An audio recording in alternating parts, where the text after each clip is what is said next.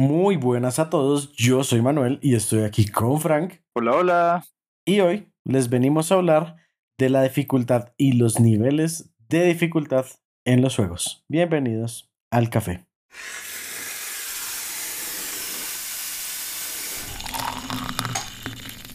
Bueno, digamos que es extraño que esta vez comencemos de esta forma, pero vamos a hacer una conexión al episodio anterior. Y la conexión va directo a que el episodio anterior estamos hablando, pues no precisamente el, último, pero en los episodios anteriores estábamos hablando de cómo los niveles de dificultad cuando estamos ya más grandes empiezan a importar de una manera diferente, como que estamos queriendo enfocarnos un poco más en la historia, queremos estar un poco más chill porque pues realmente no tenemos como el tiempo igual que antes que tenemos para dedicar los juegos. Y pues de eso creo que venimos ya como a expandir sobre eso y hablar de los diferentes niveles de dificultad, juegos que incluso no tienen niveles de dificultad y juegos que son muy famosos por tener niveles de dificultad bastante altos, como el ejemplo más claro y más obvio de todos, que ya es un meme, que es Dark Souls. Sí, un clásico. Creo que desde que mencionaste niveles de dificultad para aquellos que hayan estado en Internet en fechas recientes, en años recientes, ya se les debió haber ocurrido, porque es que es ese tipo de cosas que siento que ya está dejando de ser solamente de gamers, de gente que juega o conoce de juegos, sino también pues muy común, muy mainstream, muy para todo el mundo, porque muy a la onda del F o el A, siento que para allá va también el meme de You're Dead, de Dark Souls y toda la cosa. Sí, igual que el de Oh, so you're awake. Skyrim me encanta, gracias por existir. Pero, digamos, la cosa es la fuerza que ha llegado a tener ese título, ¿no? Porque es que cuando se habla de Dark Souls es lo primero que se piensa. Y es el, al punto que muchos de ustedes también habrán escuchado en algún momento, ahorita ya casi no, pero pues cuando se utilizaba el, el Dark Souls de tal cosa. Entonces, no, salió Hollow Knight, el Dark Souls de los Metroidvania. No, salió, ah, ¿qué otro recuerdo? Eh, Sekiro, el Dark Souls de los Dark Souls. Como, no, qué interesante recurso, tal vez un poco agotador después de verlo muchas veces, pero pues es, imagínate qué tanto énfasis se le debe hacer a la dificultad para que te recuerden por eso. Sí, es curioso porque es como, no, de qué es la historia. Le preguntas a alguien fuera del juego, ¿no? Claramente el que lo jugó se va a acordar. Pero alguien que esté por fuera del juego es como de qué es la historia, de qué trata, cuál es el personaje principal, qué es lo que sabes de Dark Souls. Lo único que te van a responder es que es muy difícil. Sí. O por lo menos la mayoría de los que van a responder. Es muy difícil o, ah, sí, tienes un arma de mano. No sé, es realmente es tan relevante el nivel de dificultad para Dark Souls que como que también opaca el resto de cosas que hay en él. Y eso además siento que es bastante triste porque mucha gente ni siquiera se atreve a entrar a Dark Souls es por eso, porque piensan que es un juego hecho para gente que le gusta sufrir, que en parte es cierto, aceptémoslo, pero pues también se están perdiendo de buenos detalles que, por ejemplo, yo me habría perdido de no ser porque hay ciertos amigos que han jugado los Dark Souls, ¿no? Es como tiene muy buena historia, para la gente que le gustan como tramas así complicadas, tiene eso totalmente bien hecho y además el combate a fin de cuentas sí claro es difícil es muy complicado y toda la cosa pero ofrece varias opciones que para la gente que le gustan los juegos de acción siento que están muy bien hechas pero todo eso se pierde porque pues más allá del meme muchas personas han querido promocionarlo así, ¿no? Es como que, ah, te gusta sufrir, bueno, juega esto, te gustan los retos, juega esto, no te pongas a jugar a, no sé, Cooking Mama, ponte a jugar. Y es como, no necesariamente eso es todo el juego. Sí, digamos que sí he escuchado mucho, o sea, yo como tal no he jugado Dark Souls, pero sí he tenido varios amigos que lo juegan y lo que uno más escucha hablar del que sí juega Dark Souls es de la historia de Dark Souls. Sí. Usualmente el que no ha jugado Dark Souls completo es el que más habla de, de la dificultad pero ya el que se metió es, mejor dicho, lo único que habla es la historia y que no, que el personaje principal, y mejor dicho, uno los escucha como muy apasionados hablar de la historia y ya toma como un segundo lugar la dificultad. Y si uno les dice, como, pero es muy difícil, ellos a veces dicen, usualmente dicen, sí, sí, es bien difícil. Sí, sí, y es que de por sí también es difícil comprender la historia, porque método narrativo que si bien no lo creó Dark Souls, pero sí lo ha promovido y ha sido uno de los ejemplos más famosos, es usando no tomos casi, no cartas que uno se encuentre, ni siquiera diálogos entre personajes, sino descripciones de armas. Es como de ahí es de donde se consigue más información. Y es por el trabajo que han hecho los fans de juntar todo lo que hay en esas descripciones de las armas, de objetos, de demás, que se ha podido desarrollar un tipo de lore, de historia para comprender lo que está pasando y hay que aceptarlo. Eh, no todos pueden tener tanto tiempo para meterse en esas. Y muchas veces los fans que están muy allegados a la franquicia, pues por lo mismo que les ha gustado tanto es que se dan esa oportunidad de entrarse, de conocer más y todo, pero pues aún está esa barrera muy alta que además de la dificultad a la hora de jugar, es la dificultad a la hora de conseguir la información que pues con el tiempo se va facilitando, claro, por youtubers y demás creadores de contenido que están pues de una vez resumiendo esas cosas. Pero antes de que todo eso suceda, ah, como que siento que la franquicia tampoco se ayuda. Sí, digamos que es como la misma crítica que he hecho en otros episodios de cómo empezó Destiny, que estaba muy oculto el lore para lo que había. Digamos que no es lo mismo con Dark Souls, porque Dark Souls, digamos que tiene mucha más variedad en lo que muestra en una, digamos, en el largo del juego, a diferencia de lo que pasó con Destiny. No es como, no, si todo está en DLCs, es como, no, o sea, Dark Souls te da Dark Souls sí, y como que en ese lado está bien, pero también Hmm. tuvieron como, no sé si llamarlo error porque es, en parte lo es, pero en parte es como hagamos una comunidad más fuerte porque les va a tocar trabajar un poco más por ese lore, por esa historia. Mm. Igual, digamos, en ese aspecto también quiero aclarar algo. Esto tampoco significa que estén tomando o que nos estemos quejando per se de decisiones narrativas que hayan podido tomar. Porque conectándolo con el programa pasado, aprecio mucho cuando los juegos hacen detalles que son de cualquier forma como sutiles, que lo utilizan de una forma narrativa, ¿no? Como eh, tal personaje pelea solo con una mano por tal motivo, tal personaje nunca le va a pegar a las mujeres porque eso hace parte de su historia. Sí, es como que siento que eso es también algo que hace Dark Souls de forma demasiado sutil, así que por ahí está muy bien, pero mi pregunta, y eso también lo estuve discutiendo la vez pasada con un amigo, es como la dificultad, ¿qué sentido tiene? Y para eso lo voy a comparar con otro juego de la franquicia Souls, como de, de- de los Uh. mismos creadores y demás, que no es Dark Souls, De los que les trajeron Dark Souls Literal. llega y Dark Souls 2 y Dark Souls Eh, 3 llega Bloodborne, por ejemplo. en Bloodborne, todo el mundo, para, para nadie es un secreto que Bloodborne está basado, o al menos el tono del juego, está basado en la literatura Lovecraftiana, ¿no?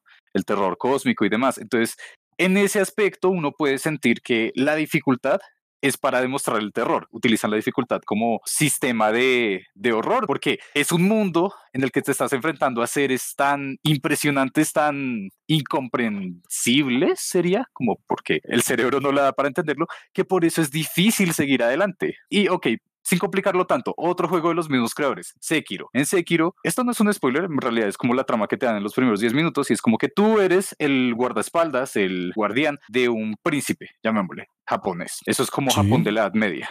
Entonces, sí. claramente, los combates van a ser difíciles porque vivir en Japón en aquellas épocas y sobre todo siendo un guerrero es completamente complicado. Pero pues digamos, desde mi perspectiva, claro está, no me odien fans de Dark Souls. Siento Mm. que la dificultad no tiene sentido en los Dark Souls. En los otros juegos ya lo han perfeccionado totalmente. Tal vez hasta en Dark Souls 3 tiene algo de sentido por ciertas cosas de la historia. Pero los primeros se siente muy, hey, somos difíciles porque queremos ser difíciles y eso es lo que queremos que nos reconozcan. Al menos ya crecieron, al menos ya pasaron esa etapa de adolescencia. Pero pues, prefiero que los juegos sean difíciles con un sentido, con una razón y sobre todo narrativa. Ok, digamos que ese ejemplo, no ejemplo, sino ese punto me lleva mucho al tipo de juegos pues más similares a, a lo que es Getting Over It, que son juegos que literal están hechos para poner a prueba tu paciencia. No están para nada más. Realmente Getting Over It en serio no está para nada que no sea probar tu paciencia. O sea, literal, en la voz misma te dice como, no, mira, wow, qué difícil es lo que estás pasando, no sé qué, como que hacen referencia a la misma dificultad del juego porque hace parte de la narrativa. Porque la narrativa Mm. es, esto es difícil porque la vida es difícil. O sea, literal, no es Sí. más, es- esto es difícil porque así es la vida y es todo es difícil. Es una metáfora bastante directa, ¿no? Sí, sí, supremamente directa, supremamente en la cara, pero digamos que sí creo que eso, pues precisamente lo que tú dices, es con un sentido y el sentido es como todo el juego, porque todo el juego, el enfoque es, este juego te va a poner a prueba la paciencia.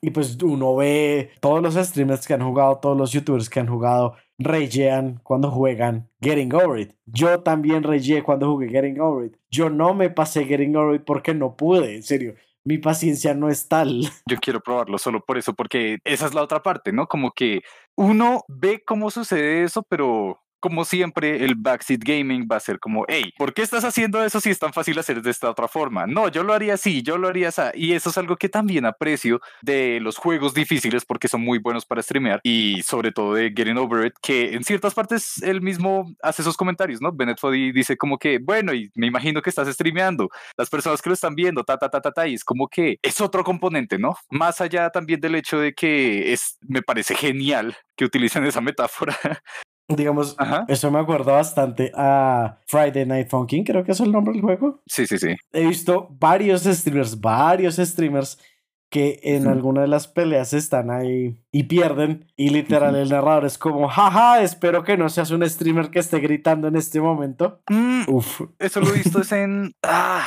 sí, también hay, hay otros juegos, por ejemplo, hay uno que se parece a Superliminal, que es de saltar entre carros, que también hacen ese tipo de detalles y son como... Es interesante que mezclen ese aspecto con el acto de, de hacer streams, ¿no? Porque por un lado están interactuando con el jugador, claramente con el que está transmitiendo, y por el otro también lo hacen como para añadirle a la transmisión. Es como que, hey, te estamos ayudando, te estamos dando contenido, literal, porque la gente acá vino es para ok, va a sonar muy dank, tal vez muy oscuro también, pero pues la gente llega a ver esas cosas para ver cómo sufre el streamer, ¿no? En la mayoría de ocasiones, sí.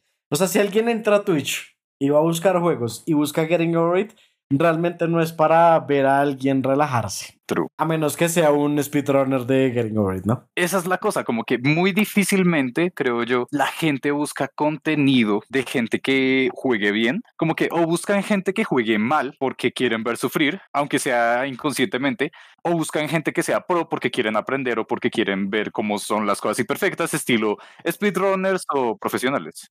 o quieren ver cómo sufren los otros. sí, también. Pero digamos, encontrar un punto intermedio es muy difícil a menos de que sea la personalidad de esa personalidad, de ese influencer, de quien sea, que sea quien esté carreando la transmisión, ¿no? Porque pues muy difícilmente la gente va a llegar a ver como, ah, estoy viendo cómo alguien juega Crash normal. Y pues eh, puede darse, no digo que no se dé, pero pues es esos niveles de dificultad los que carrean la transmisión. O sea, si quieren ser streamers, jueguen algo en lo que son o muy malos o muy buenos. Ningún punto intermedio. Ok, bueno, tampoco es eso. Si quieres ser streamer, simplemente háganlo. Algo servirá, pero es siendo un poco realistas, es como si, hablando de algoritmos y cosas así, siempre van a promover son esos. Así que ah, a mí se me hace lo personal triste que tenga que ser así, ¿no? Sí, claro. Y digamos que ya cogiendo por otro camino y devolviéndonos al tema, eh, otro juego que es difícil, pero que sí se ve bastante en streams, porque es difícil, curiosamente, es más por la interacción que tiene que haber para que el juego sea difícil, que es Keep Talking and Nobody Explodes. Uh. Me imagino que lo han visto, a pesar de que el nombre no sea tan conocido como literal ver el juego, que es esta, una de las personas, o sea, es un juego de dos personas, una de las personas tiene un manual y la otra persona tiene una bomba y le tienen que ir explicando a la persona que tiene el manual porque no puede ver qué está haciendo el otro, qué partes tiene la bomba y la otra persona le tiene que ir explicando paso a paso cómo desactivarla y claramente como es una bomba tiene tiempo y va corriendo el tiempo y básicamente es, es como esa interacción, esa comunicación es, es el punto de quiebre más fácil para que el juego sea difícil. Pues es que lo más interesante de eso es como tal el hecho de que no tenga niveles de dificultad pues como ahí al frente, ¿no? Porque pues todos estamos acostumbrados a que en un juego tradicional, antes de iniciarlo, te das a escoger como, ah, ¿qué estilo de juego quieres? ¿Fácil, normal o difícil? O, o pesadilla. Sí, en caso de ser un juego que tenga como mucha personalidad, tipo Doom, Wolfenstein, es como que pesadilla destrucción total. Entonces, pero igual siempre está esa barra, mientras que en este es la mecánica en sí, el hecho de que están a distancia, no pueden ver ni saber lo que está haciendo el otro, lo que añade ese factor de dificultad, como que no se trata de que ellos puedan tener siquiera una opción, o sea, pueden facilitar el juego si se comunican muy bien o si ya lo han jugado antes. Sí, digamos que las formas más chéveres es como cuando, por ejemplo, hay algún algo que añada a esa, a esa falta en comunicación, como no sé, una persona habla solo inglés, la otra no es muy buena hablando inglés, pero lo intentan. ok, esto siento que es un pequeño paréntesis para decir sí, por favor, vean Hololive, vean artistas, VTubers de Hololive, porque ese tipo de cosas pasan y las queremos mucho. no lo era, pero gracias, sí. Pero sí, digamos, esos detalles en el punto como en el aspecto de transmisión, de hacer streams y demás, siento que es un factor bastante llamativo, ¿no? Pero algo que le rescato también a este juego, porque no voy a decir otra vez el nombre tan largo, Keep Talking, dejémoslo, eh, es que siento que a la par promueve cierto tipo de mensaje o enseñanza. De forma similar a lo que hace Getting Over It, como pana, enfréntate a esto y simplemente esto es una probadita de lo que pasa en la vida real. Y si puedes con esto, pues con todo. O sea, la vida es así, tómala. Sí, por algo mucha gente deja Getting Over It, como yo. Porque en serio, en serio. No es caro. Si quieren intentarlo, inténtenlos, pero es que sea un buen día, que estén contentos, que digan, hoy me va, hoy me va a putar, pero mejor dicho, hasta lo que me dé. Ese día jueguen Getting Over It. Si es un mal día, no jueguen Getting Over It. Fair enough. Pero digamos, eso por ese lado, como que a fin de cuentas sigue siendo un mensaje bastante optimista. Es como, hey, si tú puedes con esto, puedes con todo. Sí, como que ambas cosas son difíciles. Esto fue un juego porque la vida real no va a ser también un juego. Y en el caso, por ejemplo, de Keep Talking, es, hey, la comunicación es clave, como muy de frente. la idea es que si tú puedes llegar a comunicarte bien con las otras personas, pueden llegar a hacer cosas muy buenas, como no morir, por ejemplo. Tal cual. Siento que otro juego que hace algo similar, pero de una forma un poco menos como experimental, ¿no? Porque pues estos dos juegos son bastante experimentales. Algo que tal vez muchas más personas quieran probar, quieran experimentar y saber y demás, y súper recomendado porque es un juegazazo, sería Celeste. Sí, Sí, sí, sí. Es un muy buen juego y digamos, es que es curioso porque cuando estábamos organizando el episodio, yo dije, pues Celeste es un juego que uno ve que es difícil. Y Frank me decía, como no, o sea, pero en serio es, es un juego que se enfoca como en ser difícil. Y pues en sí no es como el foco, pero digamos que una vez como que te quitan las rueditas de entrenamiento realmente es muy difícil. Es que siento que es uno de los juegos con mejores curvas de aprendizaje que he llegado a conocer en los últimos años, ¿sí?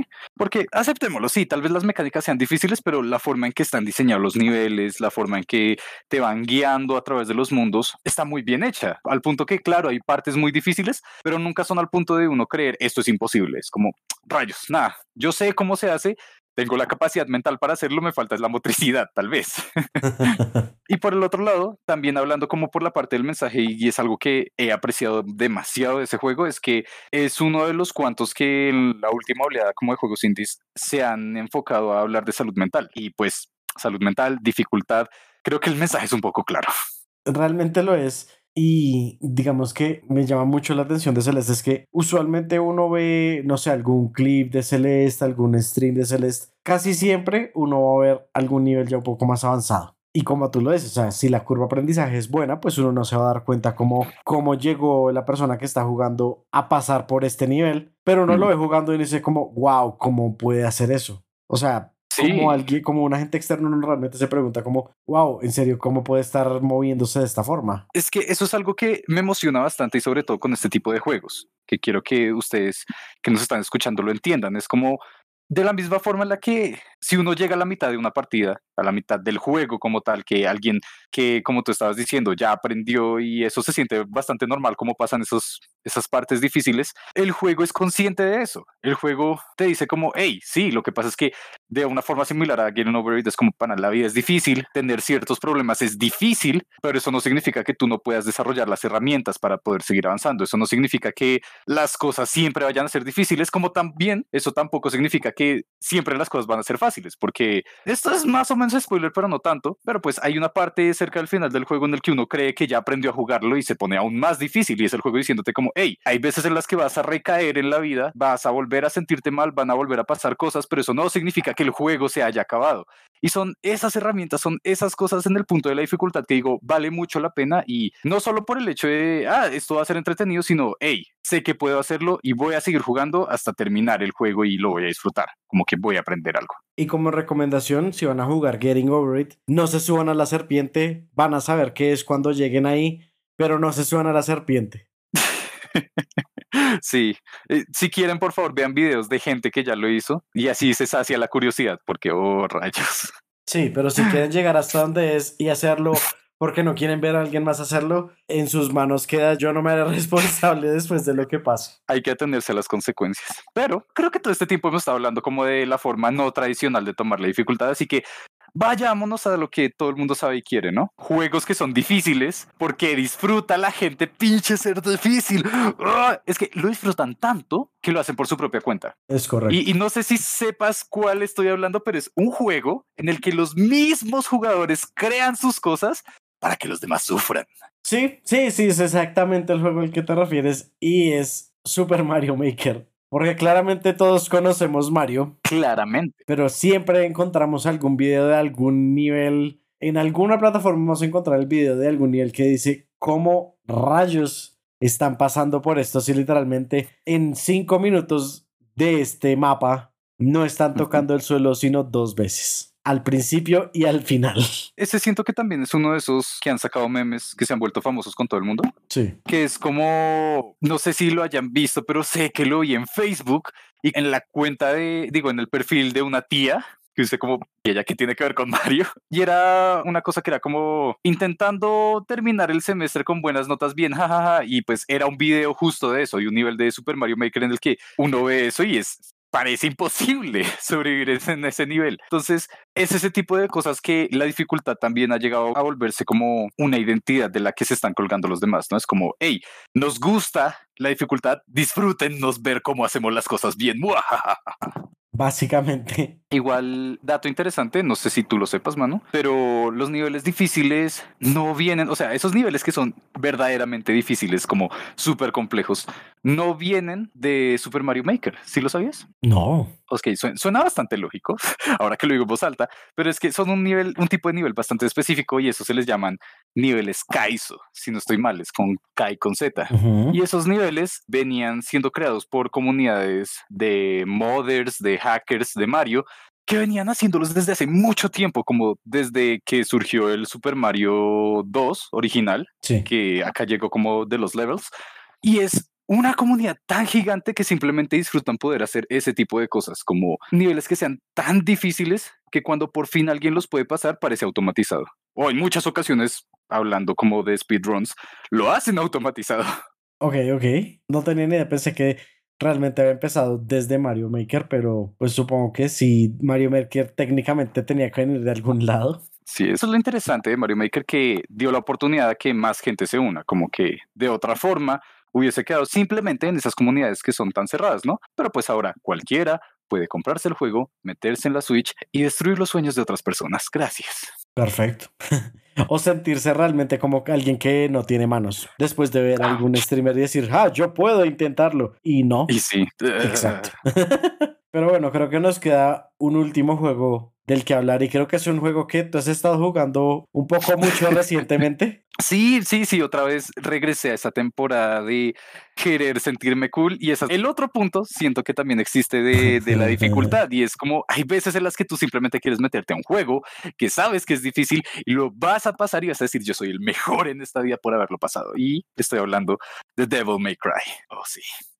The Devil May Cry, en mi experiencia, no tengo mucha experiencia porque lo único que jugué fue un demo y me gustó uh -huh. mucho. En la época en la que salió el demo, no sabía dónde encontrar el juego. No encontré el juego y por eso Ouch. nunca lo volví a jugar.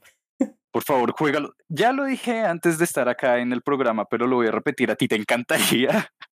Porque es un juego de mucha acción. Ok, la dificultad no necesariamente es como el principal detalle del juego. Siento que, sobre todo el último, el Devil May Cry 5, está hecho con muchas facilidades para que la gente simplemente pueda entrar y sentirse cool. Pero sí es un elemento bastante característico de estos juegos. Y sobre sí. todo cuando, por ejemplo, yo ya lo estoy pasando es por segunda vez y casi no hago esas cosas con los juegos, no me gusta repetir. Pero en este siento que vale mucho la pena, porque claro, la primera vez, y yo tampoco es que haya jugado muchos Devil May Cry desde antes, la primera vez yo estaba como, ah, me siento como que no estoy haciendo las cosas bien, me están matando a cada rato, estoy perdiendo muchos puntos, pero ahorita como que la historia vale la pena y además tiene mecánicas que literalmente están hechas para hacerte sentir cool, como que si tú haces combos y entre mayor sea el combo, mayor será el puntaje y pues los puntajes son muy cool, como que te califican con letras, entonces por ejemplo está como crazy, amazing, scorching, da y demás, y digamos el último creo que es como smoking sexy style, o sea, triple S, si juegas muy muy bien y todos queremos llegar allá.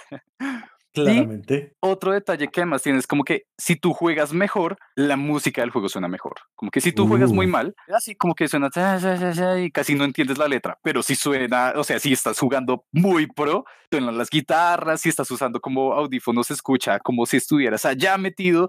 Y esto lleva a una cierta anécdota que pasó cuando lanzaron el juego, que siempre la recuerdo, de un periodista que hizo el review antes de que lo fueran a lanzar en realidad. Y estaba como, sí, es un gran juego, muy buenas mecánicas, qué cool, todo chévere. Pero siento que la música está un poquito más bajita, como que esta vez no, no, no se esmeraron tanto en la música en comparación a los otros juegos. Ahora imagínate eso, Periodista revela que no tiene manos. literal, como que todo el mundo como, oh, qué, qué raro, pero bueno, pues vamos a ver. Lanzan el juego y literalmente Capcom llega y dice, ah, sí, recuerden que es que existe esta mecánica que va a sonar mal la música si ustedes juegan mal. Ouch. ¡Auch!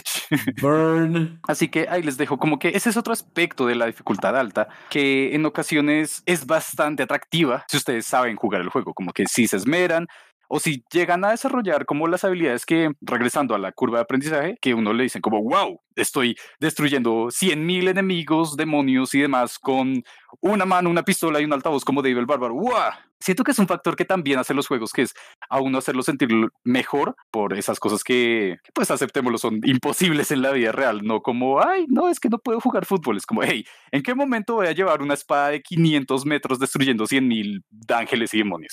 Bueno, pero contrastemos ya como la dificultad alta. Vamos al otro extremo, que es vamos a los juegos que ya son más fáciles, que están hechos para ser fáciles. Y creo que volvemos a un ejemplo en el que trabajábamos en el, en el último episodio, que es Animal Crossing, porque Animal Crossing está hecho para ser fácil, para que te puedas desconectar y no estoy, yo simplemente estoy relajándome. Sí, es que siento que en el último caso, por ejemplo, en el New Horizons, sí se aumenta la dificultad un poco porque pues tienes que trabajar para conseguir las cosas como muy hashtag vida real, hashtag sad. Porque pues sí, como tienes que conseguir los materiales, pasarlos, utilizarlos, crear recetas, etcétera, etcétera, etcétera, etcétera. Pero eso se notaba un poco más eran los otros Animal Crossing, a mi parecer, porque los otros se trataba era de que tú llegabas a un pueblo y ya, de ahí en adelante, como tú ya tenías casa mala, claramente muy maltrecha y tenías que pagar por mejoras y todo eso así, pero pues no había como que preocuparse por en dónde te vas a quedar, cómo vas a hacer y demás. Mientras que en el New Horizons como que sí es como, ok, bueno, tienes una tienda de campaña, bueno, ahora sí la vamos a crear y va a ser una casa, etcétera, etcétera, etcétera. Pero sí es cierto que comparándolo con cosas como Dark Souls o Getting Over It, el tono es completamente distinto y también la gente lo que busca con el juego, ¿no? Sí, digamos que tampoco hay una posibilidad de perder como tal, de jaja, te moriste. Uh -huh. No realmente. Como que lo más cercano ha sido lo de cuando a uno lo pican las arañas o las avispas. sí, y realmente eso es como, en el caso de las arañas, simplemente es como, mira, respawneaste porque estabas desmayado y te encontraron. Y en el caso de las avispas es como, se te hinchó la cara. Supremamente básico. Y uno puede seguir. uh -huh y no perdiste nada, no sé, o creo que con la araña pierdes algo, creo, no me acuerdo. Pero pues, digamos, cuando uno pierde cosas en Animal Crossing, pues son cosas que se pueden recuperar, ¿no? Como que las cosas, al menos las importantes, están hechas también para que no se pierdan. Por ejemplo, como las recetas y eso, tú las aprendes y ahí quedaron. Nunca las vas a volver a tener que aprender, nunca se te van a perder. Y eso es algo que a veces es necesario, ¿no? Como que no tener que preocuparse, no tener que gastar mucho tiempo. Volviendo al tema de la vez pasada, es como, a mí me encantan los RPGs, pero sé que cuando voy a jugar alguno de esos tengo que dedicarle al menos cuatro horas, porque así es como me gusta jugar, como que quiero avanzar en la historia, quiero hacer muchas cosas. Mientras que Animal Crossing, en la mañana, justo antes de ir a trabajar, empiezo, juego como tres minuticos, que es lo que tardo como en, en arreglar flores, en quitar cosas así, hierbas y demás, y sé que con eso estoy bien. Aprecio cuando hay juegos así, llamémosle así, como fáciles. Sí, porque digamos que el juego fácil digamos, creo que podemos hacer muy bien la comparación ya con Dark Souls. El juego fácil como que en la comparación directa Animal Crossing Dark Souls, Dark Souls, como estábamos hablando, tienes que ver las armas y te dicen más o menos cuál es el lore y no sé qué. Y en Animal Crossing, pues todo te lo están mostrando. O para tener un ejemplo más exacto de Stanley Parable. En Stanley Parable es un walking simulator, solo tienes que caminar y te van mostrando todo lo que hay según tú vas caminando, porque lo que hay es un narrador y el narrador te va diciendo todo dependiendo de dónde estás, de para dónde te mueves y demás. Entonces, pues no es como que, mira, necesitas un inventario, necesitas esto, necesitas lo otro, necesitas manejar tus recursos. No realmente. Finalmente lo único que necesitas es estar pendiente de lo que te está hablando el narrador. Y en Dark Souls, si, si quieres lore, te toca buscarlo ni siquiera afuera en el mundo, sino entre tus cosas y empezar a leer. Es que esa es la cosa, es el detalle que es que son experiencias, ¿no? Son experiencias distintas. En el caso de Stanley Parable, la experiencia es poder vivirla. sí, como que eso es algo que también ha sido bastante agradable estas últimas fechas, de estos últimos años, que desde que han tomado fuerza los walking simulators, mucha gente ha podido entrar sin tener miedo a no saber cómo son los controles tradicionales, ¿no? Porque pues aceptémoslo, quienes ya estamos metidos acá ya sabemos que, por ejemplo, la X en un control de PlayStation va a ser siempre para aceptar y para saltar, ¿sí? Pero pues, o al menos también uno ya sabe cómo jugar como shooters y demás, pero digamos lo que es cosas como Stanley Parable, como Gone Home, como Tacoma, son juegos que lo único que tú necesitas es tener tiempo y listo. Y, y ni siquiera tanto, como que hay algunos que puedes tomar tres minuticos para poder seguir avanzando la historia y sale. Y eso es bastante bueno, por lo que tú también estás diciendo que es un buen punto de entrada. Es como, si tú quieres entrar a Dark Souls, bueno, prepárate para sufrir, dedícate un fin de semana si quieres disfrutarlo bien y ahí vemos. Mientras que The Stanley Parable es como, ok, simplemente tienes un computador, un juego en descuento, dale, no hay problema. No necesitas ni siquiera saber cómo jugar. Y digamos que es otra cosa que tiene Stanley Parable que creo que es más fácil explicarla con Henry Stegman, que es Stanley Parable, tú tienes que buscar cosas que están fuera de lo principal. Entonces, como para que se entienda más. Digamos, técnicamente pasa igual con Henry Stigman, pero es mucho más sencillo porque te lo dan en la cara. En cambio, en, Stanley Parable como que es un poco oculto y, y, dependes más de ti mismo que del juego que para mostrarte qué hay. Entonces, en Henry Stigman la idea no es precisamente seguir la mejor ruta y sacar todo bien. Henry Stigman es un juego que básicamente tú lo que quieres es sacar todos los malos resultados porque finalmente te van a mostrar algo que te va a dar risa. Ese es el chiste de, Henry Stigman. Mm. Entonces, y también el chiste que va para Stanley Parable, el chiste de Stanley Parable es ir por fuera del camino principal. Digamos, sí, coges el mm. camino principal para terminar el juego como tal,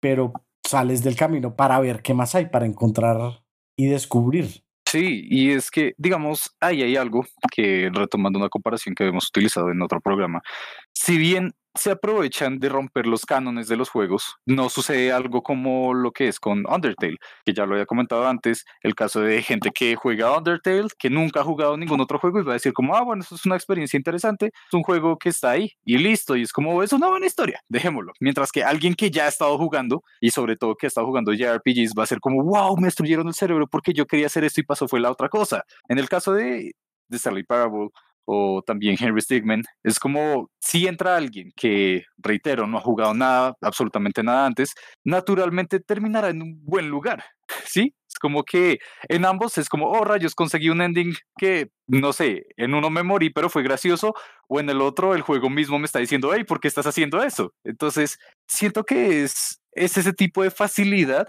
la que le da un valor añadido, que pues no es como que lo que sea difícil sea malo, sino que cada uno tiene sus propios beneficios y pues uno de los que tenemos que aceptar que existe es que la, facilidad pues permite que más gente juegue y que encuentre experiencias nuevas. Sí, pues realmente el que te lo den como más en la cara o que te lo den como más a la mano, que no tengas que depender como de no, es que necesito hacer el combo de 8 para arriba y 3 para abajo, 2 a izquierda, 1 derecha en 10 segundos o no puedo, pues como que finalmente sí le da un valor diferente, pero no le quita ni le da nada, simplemente lo hace diferente. Por ejemplo, hay un juego en especial que estoy recordando ahorita que está hecho así, está hecho para niños, hay que aceptarlo, es un juego hecho para niños, pero es uno de los que más me ha gustado desde que lo conocí, que se llama Scribble Nuts. No sé si lo conozcas, mano. No. Ok. Básicamente ese juego se trata de resolver puzzles, pero escribiendo cosas que se crean. Entonces, la, la, primera versión que jugué fue para DS y pues es muy bonita y sobre todo cuando tiene otros idiomas habilitados, porque no todas las personas van a saber cómo se escriben ciertas palabras en inglés, por ejemplo. Entonces, hay veces en las que tú tienes a tu personaje y el objetivo es, no, tengo que crear un puente para que los aldeanos de tal lugar pasen al otro lado sin caer al río. Entonces, tú abres un notepad dentro del juego, escribes puente y se crea. Y es bastante fácil pero es muy bonito. Como que no tiene una historia demasiado grande, siempre es la de como, ay, hay un villano y está haciendo cosas malas, vamos a salvar a la gente. Como en los últimos juegos sí se ha complicado un poco más la historia, pero pues la jugabilidad es la misma. Es como, hey, quiero ayudar a esta persona, pero ¿cómo lo hago? Y cada vez van surgiendo nuevas ideas que, de nuevo, como es para niños, hacen que exploren todas las posibilidades y uno se encuentra con oportunidades que es como incomprensibles al comienzo, es como, por ejemplo, hay una misión en uno de los últimos de Scribble Notes, creo que son Limited, que es ayudar a un hospital y son tres niveles los que están ahí en el hospital y pues dicen como, hey, ¿cómo hago para salvar a este paciente que se volvió un zombie? Oh, rayos, eh, ¿qué me invento? ¿Vacuna? Ok, esa es una opción. Hay otros que se les ocurre, no, voy a darle piezas robóticas y va a dejar de ser un zombie, va a ser un robot. Y aún así lo uh. solucionan. Entonces, es esa libertad que se ve en la dificultad, ¿no? Se ve en el nivel de dificultad. Es bastante fácil, pero por eso permite que sean más creativos. Y eso lo aprecio bastante. Bastante interesante como ese tipo de digamos, de mecánica, porque es como, ok, sí va a haber como esta mecánica central al juego que te va a permitir hacer todo lo demás, pero al mismo tiempo es como que lo acerca a uno, como que lo ayuda a acercarse y darle la mano a la imaginación propia de uno, porque precisamente es como pienso esto y luego simplemente con escribirlo aparece, entonces como, pues lo veo yo como una forma muy fácil de acercarse a la imaginación de uno mismo eso es bastante bonito, sobre todo, pues lo que les digo, para que lo jueguen los niños, porque uno se da cuenta de todas las cosas que se les pueden ocurrir, ¿no? Como, hey, tengo un mundo de posibilidades y ni siquiera es necesario que estén haciendo una misión, sino estoy avanzando en esta ciudad que me dejaron libre, quiero un dinosaurio. Y no, quiero que sea un dinosaurio unicornio con rayos láser. Uno escribe eso en el juego y pasa y aparece y pueden jugar con él como quieran. Es algo muy bonito. Pero hay otro, es, ese nivel de libertad siento que va dirigido hacia otro tipo de juegos, que siento que tú más o menos alcanzaste a mencionar al comienzo del programa y es mm. juegos que simplemente no tienen dificultad. Y me atrevería a decir que el más reconocido de esos es Minecraft. Sí, bueno, realmente sí lo es. O sea, realmente no tengo algo más que decir que es en serio. O sea, no, no lo tenía en mente, pero sí, totalmente de acuerdo. Minecraft es un juego, el juego más reconocido que realmente no tiene nivel de dificultad, porque, o sea, básicamente, si tú vas a seguir haciendo lo que estás haciendo desde que empezaste, la dificultad es igual. O sea, los enemigos nunca se vuelven más fuertes, a menos que busques enemigos más fuertes, que, que al caso ya es como los puedes buscar desde que entraste. Entonces, pues, Ajá. Y es que ese es el detalle que lo volvió famoso. Sí. Como que por eso fue famoso entre niños y aún hoy en día también es bastante famoso entre niños y por eso también tiene más opciones para aquellos que quieran mayor dificultad, tanto por el lado de los enemigos, como tú estabas comentando, como a la hora de crear estructuras, que aceptémoslo, eso, eso es bastante dificultoso. Sí, totalmente. Y digamos que yo a Minecraft como muy se ve como una plataforma creativa, porque pues creo que en su core, en su núcleo, Minecraft es una plataforma creativa, es un juego creativo en el que hay monstruos, en el que puede hacer un montón de cosas pero pues su base finalmente es la creatividad. Y pues creo que sí he visto como en este, en este tipo de juegos, o por lo menos veo que la mayoría de este tipo de juegos que no tienen una dificultad como tal, pues que su foco sí es, es, es, un poco más hacia la, hacia la creatividad. No siempre, pero sí en bastantes casos, como que se encuentran un poco más que en el resto de categorías. Por ejemplo, otro juego que no tiene dificultad, que hoy por hoy se está viendo mucho en streams, que es Gartic Phone que finalmente es la creatividad de, de qué estás escribiendo, de qué es lo que estás dibujando, o en los diferentes modos de juego, como si estamos siendo un GIF, un GIF, como lo quieran llamar. ¿Qué, acción quieres que siga? Mejor dicho, o sea, el foco sigue siendo la creatividad a pesar de que sea pues, una mecánica diferente. Y es que eso es lo que,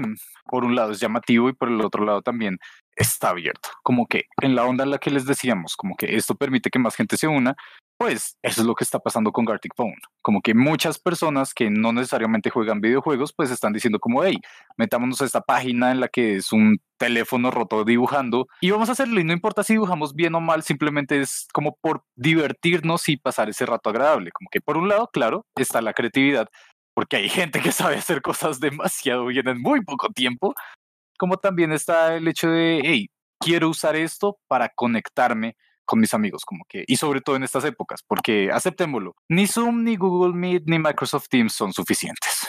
Viva Discord. Sí, sí, sí, eso es el único que salva. Pero pues, también por eso mismo esos juegos sin dificultad han sido bastante, bastante acogidos, ¿no? Y sobre todo entre amigos, porque pues creo que hay uno en específico, tal vez no es como tan abierto, tan famoso, me atrevería a decir como Gartic Phone, pero lo he visto que ha cogido mucha fuerza y tiene que ver con golf, mini golf. Sí. ¿Cuál es? Es Golf with Friends. Es que es muy literal. El título lo dice todo. sí, tal cual. O sea, creo que lo único que hice fue traducir, traducir lo que estabas diciendo, porque es el título del juego.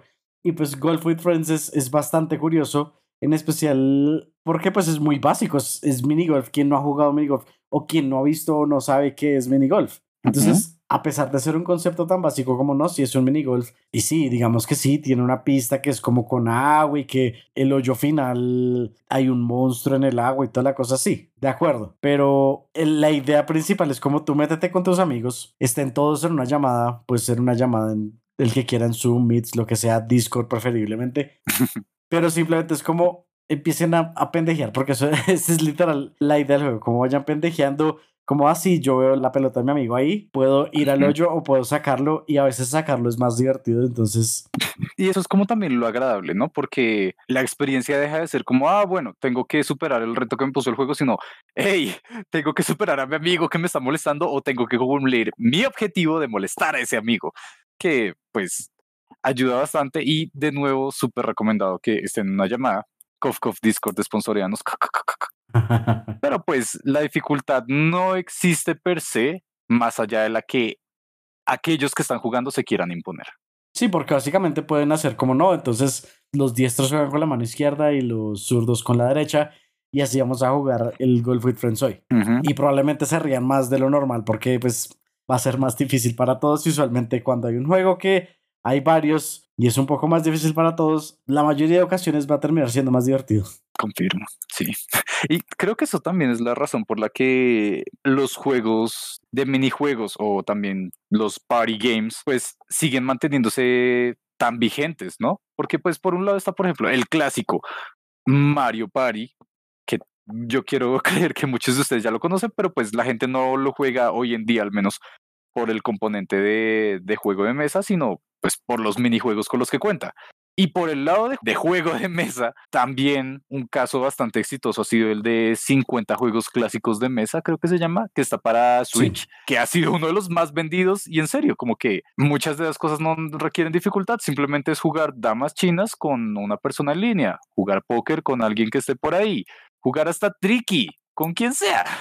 Que... es como tener la opción de jugar cualquier cosa, pero no de, sí, hoy quiero jugar ajedrez en legendario. No necesariamente.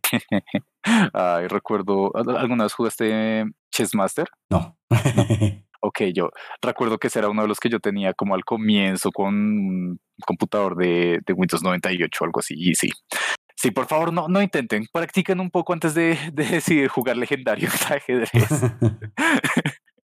Pero bueno, digamos, siento que algo que tal vez muchos estén sintiendo es como que los juegos fáciles no tienen mucha historia o que no tienen mucho contenido, a diferencia de los, de los difíciles, Cof Cof Dark Soul. Pero hay uno en específico que siento que se puede rescatar bastante y que va en la onda de, de lo que ya estamos hablando, por ejemplo, con The Stanley Parable, que es Limbo, porque digamos, ese no tiene dificultad per se, es un solo juego para todo el mundo, pero es una experiencia bastante agradable y es algo que yo le podría recomendar a cualquier persona que tanto esté interesada como los juegos de mesa, como para alguien que ya es experimentado y juega de todo lo que existe hoy en día. Sí, digamos que creo que también es como algo que siempre terminamos hablando en todos los episodios. Siempre hay algún juego que no está, mejor dicho, en la mente de todo el mundo, que puede ser un juego difícil, puede ser un juego fácil o puede realmente no tener dificultad que tiene algo detrás, que tiene un componente como diferente que hace que sea muy recomendable para cualquier persona.